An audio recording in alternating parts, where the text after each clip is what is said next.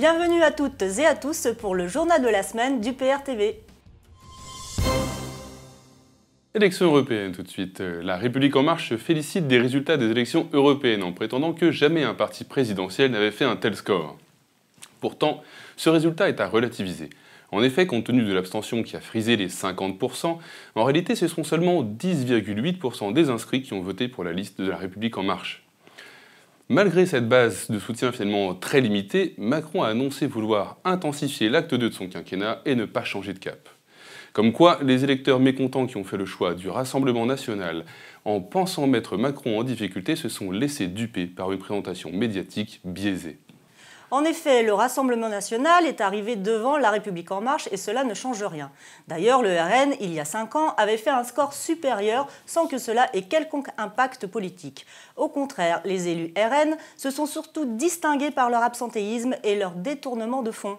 Il est regrettable que les électeurs français se soient fait berner par ce faux duel RN en marche, fabriqué artificiellement par les médias et déconnecté de l'enjeu réel de ce scrutin. En fin de compte, se présenter comme un rempart au Rassemblement national aura été le seul argument de la République en marche. Rappelons que le député RN protège au final Macron en refusant d'engager la procédure de destitution du président de la République que l'UPR a mis à disposition de tous les parlementaires. La progression la plus notable de ce scrutin a été réalisée par la liste EELV de Yannick Jadot qui a recueilli 13,47% des suffrages. Un résultat à la fois encourageant et navrant.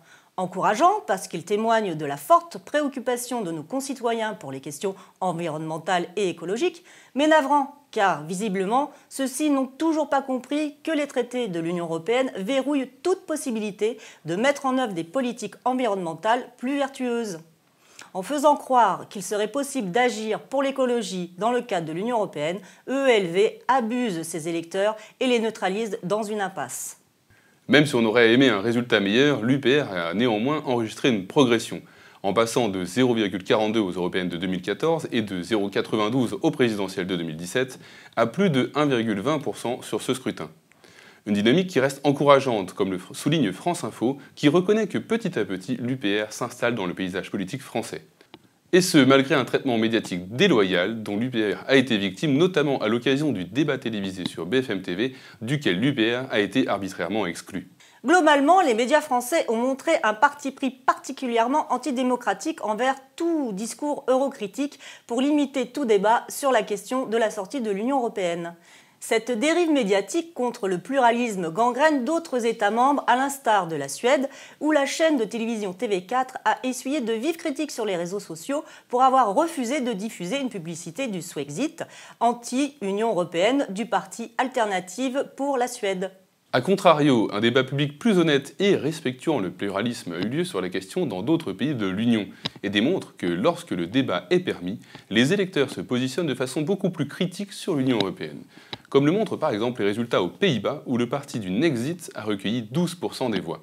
En Grande-Bretagne, enfin, le parti récemment créé par Nigel Farage pour réaliser le Brexit a atteint 31,6% des suffrages, loin devant le Labour et le Parti conservateur qui rechignaient à appliquer les décisions des Britanniques de sortir de l'Union européenne. Theresa May a d'ailleurs annoncé sa démission après ce camouflet électoral sans précédent. Espérons que son successeur au 10 Downing Street va mener un Brexit sans accord au plus vite comme le souhaite le peuple britannique. Revenons en France à présent avec un autre exemple d'ingérence politique dans les médias. Le journal La Voix du Nord a expliqué son refus de publier un entretien accordé par Emmanuel Macron à la presse quotidienne régionale en raison de l'obligation de soumettre le texte à l'Élysée pour relecture, et invoque la nécessité d'un équilibre de traitement politique dans la campagne électorale à l'approche des européennes. Les journalistes de la Voix du Nord sauvent ainsi l'honneur du journalisme français en refusant de servir la soupe à Emmanuel Macron, qui utilise sa fonction de président de la République pour promouvoir la liste de la République en marche. À présent qu'elle est directement concernée, la caste journalistique française commence d'ailleurs à se rendre compte de la dérive autoritaire du régime Macron. En effet, les protestations se multiplient chez les journalistes suite à la convocation de huit d'entre eux par la DGSI pour avoir abordé l'implication française dans la guerre de l'Arabie saoudite au Yémen. Les réactions des services de la Direction générale de la sécurité intérieure suscitent des inquiétudes en France sur la liberté d'informer et la liberté d'expression. La liberté de la presse est attaquée un peu partout dans les pays occidentaux. On apprend que Julian Assange, toujours détenu au Royaume-Uni depuis son arrestation le 11 avril, est désormais poursuivi aux États-Unis pour infraction à l'espionnage Act. Les inculpations portées à son encontre sont sans précédent et les associations de défense des libertés et les juristes sont scandalisés par les accusations de la justice américaine. Pour le célèbre lanceur d'alerte Edward Snowden, le ministère de la Justice américain vient de déclarer la guerre, non pas à Wikileaks, mais au journalisme lui-même. Julian Assange n'est plus le cœur du problème, ce procès va décider du futur des médias. Rappelons qu'en publiant un certain nombre d'informations sensibles, Julian Assange avait fait un travail courageux dont ont profité de nombreux journaux et médias. C'est en tant que journaliste et pour des motifs spécieux qu'il est attaqué. L'UPR s'est engagé à lui accorder l'asile politique en France et à protéger tous les lanceurs d'alerte. L'Union européenne n'est pas en reste des dérives généralisées visant à contrôler l'information. En avril dernier, la Commission européenne conviait des influenceurs du net à un prétendu voyage d'études à Bruxelles. L'objectif affiché, les convaincre de parler davantage d'Europe et de porter un récit positif autour de l'Union européenne. Les youtubeurs du fil d'actu racontent ce séminaire et démontrent le dogmatisme digne de l'URSS des fonctionnaires européens. Le représentant de la Commission tombe le masque. Ce qu'on voudrait, c'est vous influencer, vous, influenceurs. La manipulation et le mensonge semblent être devenus les seules armes de l'Union européenne pour faire adhérer les peuples à l'idéologie antidémocratique européiste. En termes de régression démocratique, le gouvernement n'est pas en reste. En effet, Édouard Philippe vient d'annoncer qu'il est favorable à l'instauration de restrictions au référendum d'initiative partagée. Alors que le processus a été lancé pour la première fois en France contre la privatisation d'aéroports de Paris, le Premier ministre souhaite que cette procédure ne puisse plus être utilisée contre un texte en cours d'examen au Parlement ou fraîchement adopté.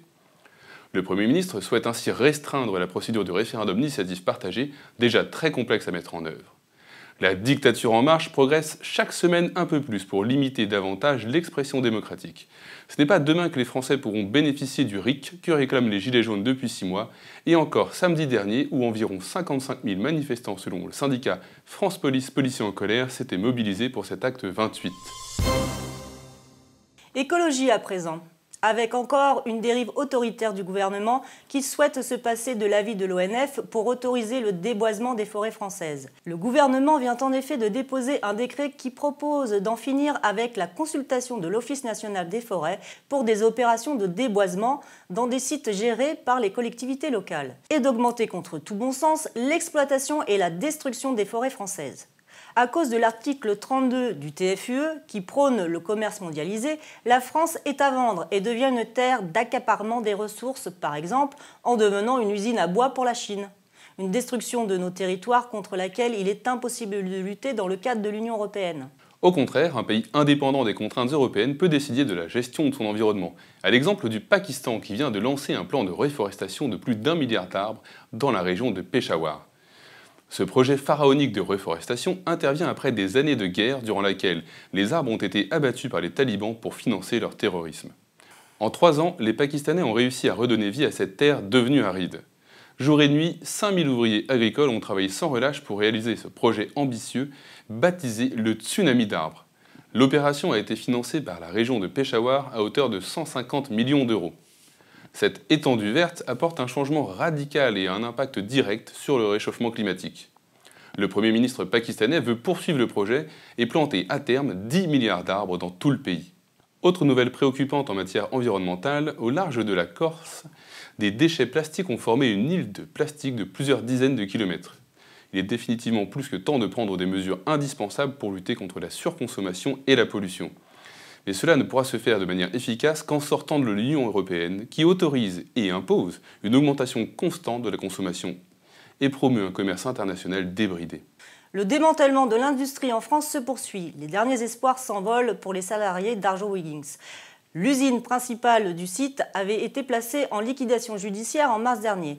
Un plan de reprise avait été proposé par le directeur du site qui avait entamé des négociations pour reprendre lui-même l'entreprise.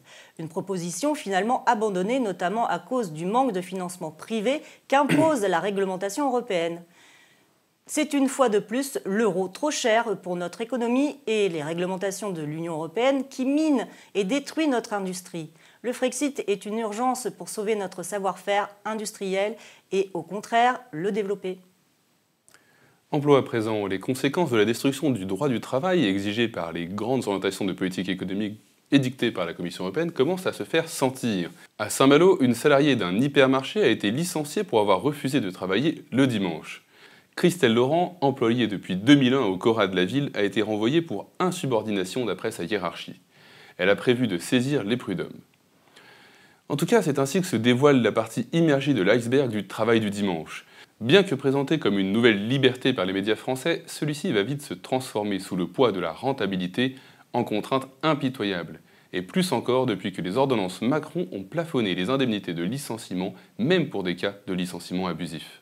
En réaction, le groupe allemand Südzucker, qui avait racheté la filiale française Saint-Louis, a décidé de réduire la capacité de production en Europe pour tenter de faire remonter les cours. Par conséquent, le groupe allemand vient d'annoncer la fermeture de deux usines en France, celle de Cagny dans le Calvados et d'Ebbville dans la Somme. Südzucker, résolu à fermer ses usines, s'oppose à les remettre en vente quitte à sacrifier 130 emplois. L'article 63 du TFUE impose la libre circulation des capitaux dans l'Union européenne. Nul ne peut donc s'opposer à un rachat par des investisseurs étrangers, quand bien même leur intention serait mauvaise. Là encore, un Frexit est urgent. Union européenne à présent. Au summum de la désillusion, Alexis Tsipras s'affiche désormais à la une du Financial Times pour promettre plus de réformes néolibérales. Quatre ans après avoir défié sans succès la Troïka, le Premier ministre grec est devenu le promoteur zélé de l'orthodoxie économique. Il pose même en couverture d'un supplément du Financial Times pour souhaiter plus de réformes à son pays, pourtant ravagé par l'austérité.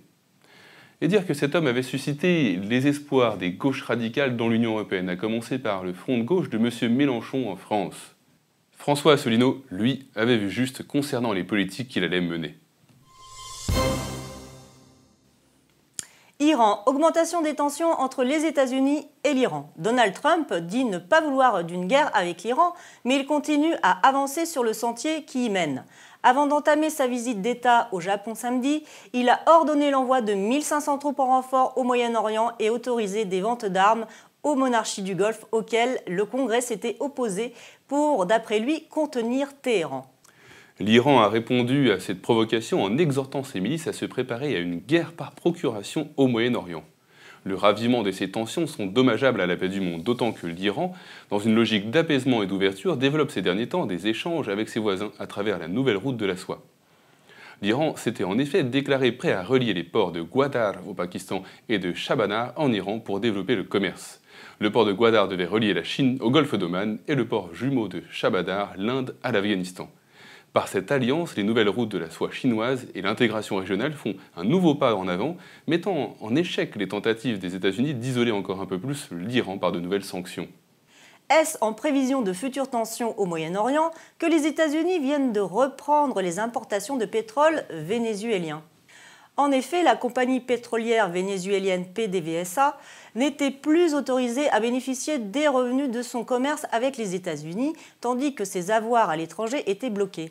Caracas avait qualifié ces mesures d'illégales, accusant les États-Unis de chercher à mettre la main sur les réserves de pétrole vénézuéliennes.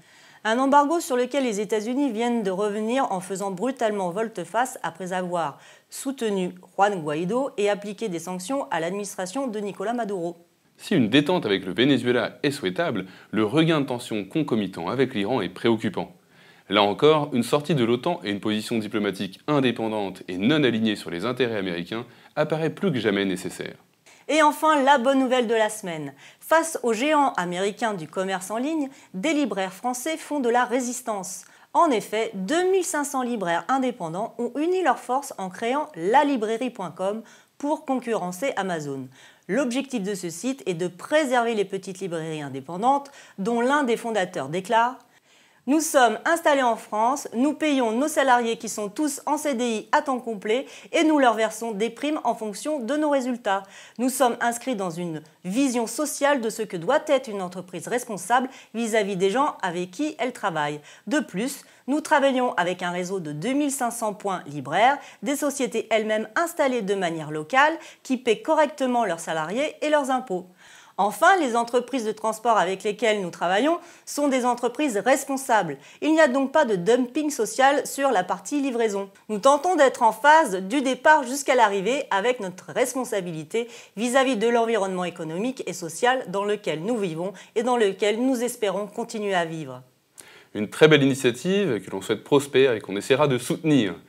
Merci à tous de nous avoir suivis et nous vous donnons rendez-vous la semaine prochaine pour un nouveau journal de la semaine sur UPR TV.